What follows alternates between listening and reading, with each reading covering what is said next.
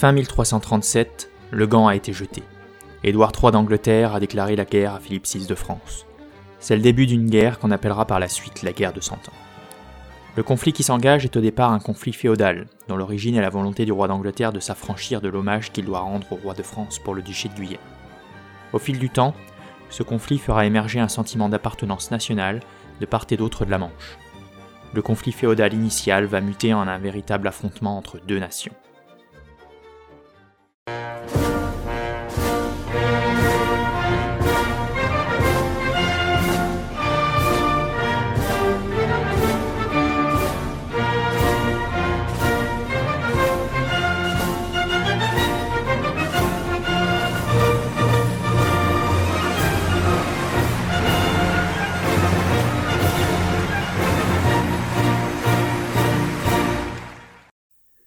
À la conquête de l'histoire. France et Angleterre, deux royaumes, deux nations. Avant de nous intéresser aux préparatifs des deux camps à la guerre et aux premiers affrontements, penchons-nous sur les caractéristiques des deux royaumes qui vont se faire la guerre pendant 116 ans. Le royaume d'Angleterre est relativement restreint, puisqu'il fait 130 000 km et n'abrite qu'un peu moins de 4 millions d'habitants, qui sont concentrés dans les régions les plus fertiles du pays. Le pays est assez homogène au niveau de la langue, et si plusieurs dialectes et accents existent, tous les habitants de l'Angleterre peuvent communiquer entre eux, ce qui fait déjà naître une certaine unité nationale chez les Anglais. Sentiment accentué par la situation insulaire du royaume. De plus, les victoires d'Édouard Ier, le grand-père d'Édouard III, contre les Gallois et les Écossais avaient renforcé la fierté nationale des Anglais. Par ailleurs, les nobles et le haut clergé, dont la langue maternelle est le français depuis la conquête de l'Angleterre par Guillaume le Conquérant, parlent de plus en plus l'anglais, qui est la langue de leur sujet. Au fur et à mesure que le conflit avance, l'usage du français recule pour ne devenir qu'une langue diplomatique à la fin de la guerre qui aura achevé de séparer les deux royaumes. Le français aura cependant durablement marqué la langue anglaise, puisque près de 40% des mots anglais utilisés aujourd'hui sont d'origine française. Le royaume d'Angleterre est un royaume exclusivement rural. En effet, Londres est de loin la plus grande ville et elle n'atteint même pas les 50 000 habitants, tandis que York, la seconde ville du pays, atteint avec peine les 10 000 âmes. L'immense majorité des habitants vivent donc dans les campagnes et cultivent la terre. Pour faire face à l'augmentation de la population au cours des siècles précédents, les forêts ont été défrichées. Le royaume, qui a donc atteint sa surface maximale de terre cultivable et qui voit les rendements stagner, commence à rencontrer des problèmes lorsque les récoltes sont plus faibles qu'attendues, comme lors des années 1315-1317. Les famines font leur retour en Angleterre. La grande richesse du royaume est la laine. Elle permet de créer une classe d'éleveurs et de marchands riches, mais permet également à la couronne anglaise de récupérer de gros revenus grâce aux taxes appliquées lors de la vente à l'export, vers la Flandre principalement. De plus, la laine est indispensable aux artisans flamands et elle sera utilisée à de multiples reprises comme une arme économique pour faire pression sur les princes du continent. En cas d'embargo de la laine, il ne fallait pas longtemps pour que les révoltes éclatent dans les villes drapières comme Bruges, Gand, Ypres ou Lille. L'Angleterre possède une administration réduite mais très efficace, et l'application des décisions du roi sont facilitées par la petite taille du pays et par son homogénéité.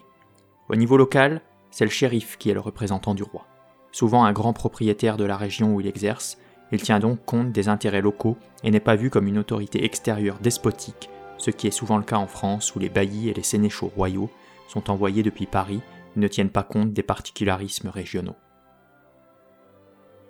Si l'Angleterre est très bien administrée, les revenus de la couronne anglaise sont en revanche bien faibles par rapport aux autres rois d'Europe occidentale, et le roi d'Angleterre ne peut pas soutenir un effort de guerre prolongé sans avoir massivement recours à des emprunts. De nombreux banquiers et marchands feront d'ailleurs faillite après avoir prêté de manière plus ou moins volontaire des sommes énormes au roi d'Angleterre que ce dernier ne remboursera jamais, faute de revenus suffisants. Le roi d'Angleterre peut également compter sur la levée d'impôts, qui est encore une mesure exceptionnelle, mais qui ne peut être prélevée qu'avec l'accord du peuple et donc de ses représentants, le Parlement. Ce dernier est composé de la Chambre des Lords, qui rassemble 60 comtes et barons, 21 évêques et 30 abbés, et de l'Assemblée des communes qui regroupe deux chevaliers pour chacun des 27 comtés du royaume et les représentants de 70 villes. La bourgeoisie et les grands barons ont donc l'impression d'être associés aux décisions royales, ce qui contribue à l'unité nationale du royaume et permet ainsi au roi de jouir d'une plus grande confiance. Et Dieu sait s'il en a besoin, car les révoltes à l'encontre du roi sont fréquentes outre-Manche. On peut notamment penser à celles ayant mené à l'imposition de la Magna Carta sous Jean Santerre, ou carrément à l'emprisonnement puis à l'assassinat d'Édouard II, jugé incompétent. Les barons anglais doivent en effet allégeance à la couronne et non au roi qui la porte. Du côté militaire, l'Angleterre est en conflit permanent avec ses voisins écossais au nord. Ces derniers représentent une menace constante, d'autant plus que l'Écosse est alliée de la France depuis le XIIIe siècle, en vertu d'un traité d'assistance mutuelle appelé l'Old Alliance. Les Gallois, à l'ouest, ne constituent plus une menace réelle, mais le roi a dû mobiliser des effectifs énormes pour maîtriser cette région difficile entre 1277 et 1287. La construction de tout un réseau d'énormes forteresses a été nécessaire pour surveiller ces Gallois réfractaires. Ces multiples conflits ont néanmoins permis à l'armée anglaise de mettre au point des méthodes d'armement et de stratégie qui la rendront si redoutable dans les premiers temps de la guerre de Cent Ans. Une des révolutions fondamentales de l'armée anglaise par rapport aux autres armées féodales de son temps est la diminution de la proportion de cavaliers lourds dans ses effectifs. La raison de cette transformation est simple. Les petits domaines étant rachetés par de plus grands barons, la quantité de propriétaires terriens capables de s'équiper en chevaliers se limite désormais à environ 4000. L'infanterie, recrutée dans les classes sociales inférieures, devient donc indispensable. Selon les besoins des campagnes militaires, chaque paroisse doit fournir un certain nombre d'hommes, valides, entraînés et équipés. Ces fantassins viennent de la partie supérieure de la paysannerie qui est propriétaire de son exploitation. Tous les membres de l'infanterie doivent fournir leur équipement, et pour certains d'entre eux avoir un cheval. Ce dernier n'est pas utilisé pour le combat, mais pour les déplacements lors de la campagne, ce qui rend ces unités mobiles et leur permet de se rendre entre les lieux du combat sans se fatiguer. En plus de cette infanterie, sont recrutés les fameux archers, souvent gallois, équipés de leur longue barre. Ils se déplacent eux aussi à cheval ou à pied pour les moins riches, et suivent un entraînement spécifique depuis l'âge de 7 ans, afin de pouvoir manier cet arc de près de 2 mètres de haut. Cette arme, utilisée à l'origine par les Gallois et les Écossais, a rapidement été adoptée par les Anglais qui en ont vite compris l'utilité au combat. Les archers anglais privilégient la saturation en projectiles grâce à leur cadence de tir élevée et s'opposent ainsi à la précision et à la lenteur des arbalétriers. Les archers se placent en formation serrée derrière des palissades de pieux et peuvent décocher 12 flèches par minute, ce qui leur permet de faire pleuvoir une véritable pluie de projectiles qui font des ravages dans les rangs ennemis. Les archers sont accompagnés de piquiers qui sont placés eux aussi derrière une ligne de défense, et même les chevaliers descendent pour la plupart de leur destrier quand vient l'heure du combat. Cette tactique privilégiant la défense à l'attaque fera des merveilles au début du conflit. Les hommes sont payés et un véritable contrat stipulant la durée du service et les modalités de paiement est signé. De cette manière, les soldats n'ont d'autre intérêt que celui de leur seigneur qui s'attache ainsi leur loyauté et évite les trahisons. Le roi d'Angleterre a donc à sa disposition une armée disciplinée et expérimentée, constituée de propriétaires terriens qui ont à cœur la protection du royaume et dont l'entraînement a contribué à former un véritable esprit de corps. En somme, une arme redoutable lorsque la guerre de Cent Ans débute. En France, la situation est quelque peu différente. Le royaume de France est le plus vaste ensemble territorial d'Europe, avec ses 420 000 km, mais aussi le plus peuplé, avec 16 millions d'habitants. Excepté dans les Flandres où il y a eu quelques révoltes, le royaume de France est en paix depuis plus d'un siècle. Comme en Angleterre, la France a atteint le seuil de surpopulation et la famine fait son grand retour dans le royaume après les récoltes désastreuses des années 1315-1317. Lorsque la guerre débute et qu'ils traversent la Manche, les Anglais font la découverte d'un pays fortement urbanisé. Paris, demeure du roi, habite 200 000 personnes et c'est de loin la plus grande ville de France et d'Occident. Bordeaux, Rouen et Toulouse, avec leurs 40 000 habitants, approchent de la taille de Londres. Et si la grande majorité des habitants du royaume vit dans les campagnes, tous ont à proximité une ville importante où ils se rendent pour aller au marché, au tribunal ou assister à un spectacle.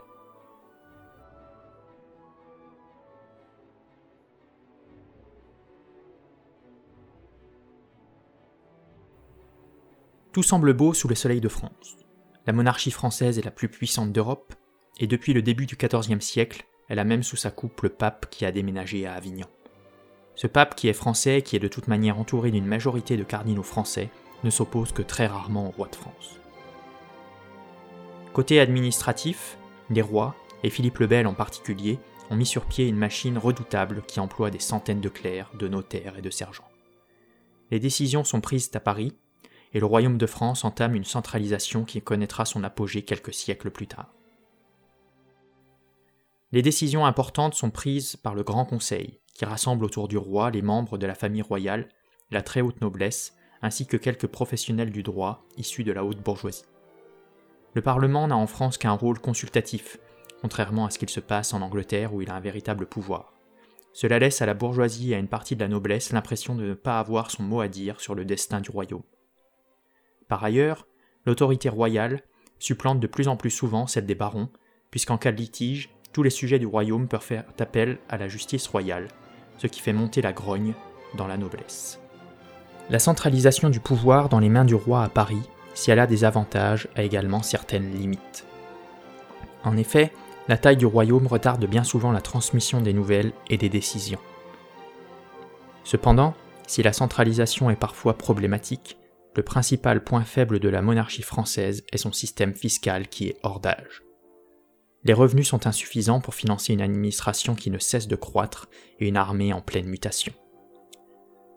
Au début du XIVe siècle, le roi peut théoriquement rassembler 30 000 hommes, dont un tiers de chevaliers, ce qui est absolument énorme.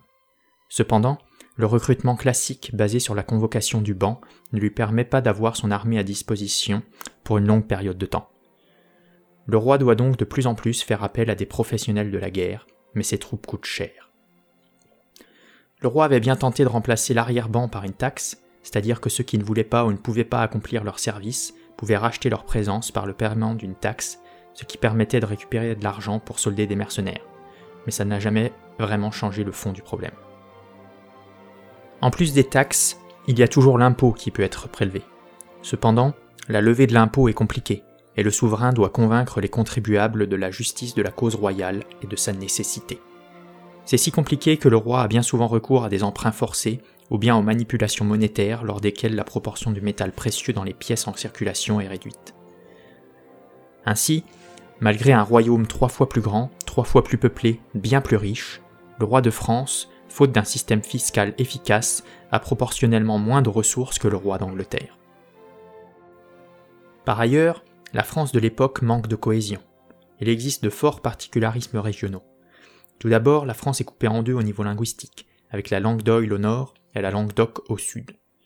Mais au-delà de la langue, ce sont les coutumes qui diffèrent du tout au tout entre le sud et le nord du royaume. Il faut rajouter à cela certaines régions ayant une forte identité propre, comme en Bretagne, en Flandre, en Aquitaine ou bien au Languedoc. On est donc loin de l'unité nationale qui verra le jour au cours de la guerre de Cent Ans. De plus, le royaume est divisé en une multitude de fiefs et les plus grands d'entre eux forment des unités territoriales qui peuvent se rapprocher de véritables petits États. Ils sont dirigés par des barons puissants qui doivent au roi un hommage qui fait d'eux des vassaux, mais ils n'ont guère envie de voir le pouvoir royal se renforcer à leurs dépens. Ces puissants barons qui avaient été mis au pas par Philippe le Bel profitent de l'affaiblissement du pouvoir royal et se plaignent de plus en plus de l'enquêtement des officiers royaux sur leurs droits et leurs privilèges. Si le roi de France fait tout pour les calmer, leur mécontentement persiste malgré tout à la veille de la guerre.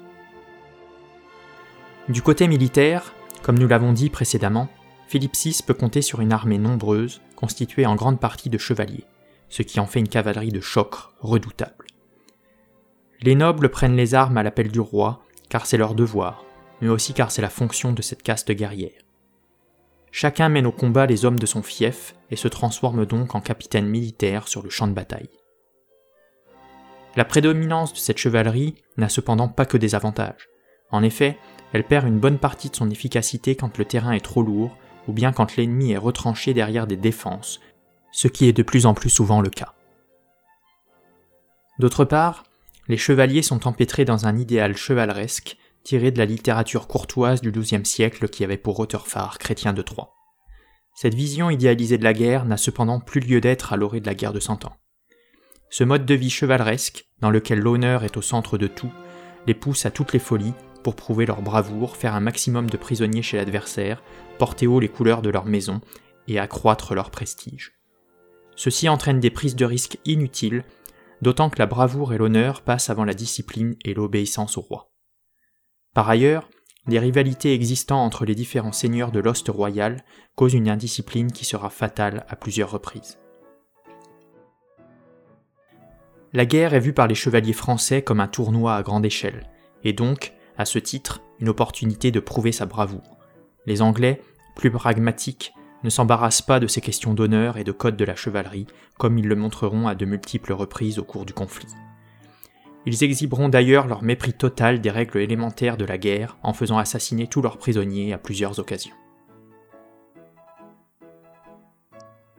Pour assister l'armée féodale, les milices communales sont recrutées dans les villages de France. Celles-ci ont fait des miracles un siècle plus tôt lors de la bataille de Bouvines, mais les campagnes militaires se déroulant au même moment que les moissons, ce sont ceux dont on peut se passer au champ qui sont envoyés. Ils n'ont donc pas d'expérience, un entraînement rudimentaire, et ce ne sont donc pas les plus débrouillards ni ceux ayant le plus de volonté pour se battre. En plus des chevaliers et de la milice, le roi de France s'attache généralement les services de quelques mercenaires génois qui sont les seuls véritables soldats professionnels de l'armée française. Les Génois sont généralement armés d'arbalètes. Celles-ci, si elles sont plus puissantes et plus précises, ont une cadence de tir bien inférieure à celle des longbows des archers anglais. Mais elles sont également bien plus lourdes et bien plus encombrantes. Les mercenaires sont également équipés d'un pavois, censé les protéger des flèches ennemies lorsqu'ils se trouvent à portée de tir, ce qui ajoute encore à leur manque de mobilité. Deux systèmes sont donc sur le point de s'opposer. D'un côté, l'armée française, encore largement féodale, tandis que de l'autre, l'armée anglaise s'engage sur la voie de la professionnalisation et est bien plus adaptée au combat de cette fin de Moyen Âge où la défense prime sur l'attaque. Voilà, j'espère que cet épisode vous aura plu. Si c'est le cas, n'hésitez pas à vous abonner à la chaîne, à cliquer sur j'aime et à me laisser un commentaire. A bientôt pour le prochain épisode.